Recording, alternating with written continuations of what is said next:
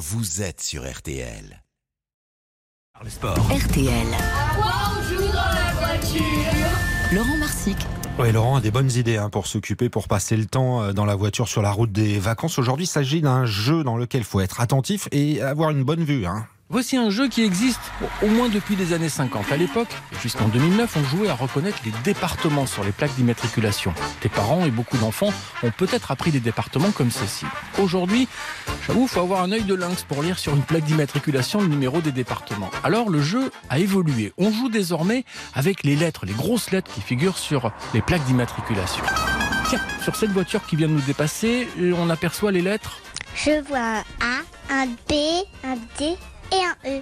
Ok, tu as le droit de jouer en équipe, même de prendre un papier et un crayon pour t'aider. Le but, c'est de trouver un mot qui contient toutes les lettres qui figurent sur la plaque d'immatriculation qu'on vient de voir passer. A, B, D, E. À l'abordage. Bien joué Ou encore, Une barricade. l'équipe ou le joueur qui ne parvient pas à trouver un mot a, tu t'en doutes, perdu.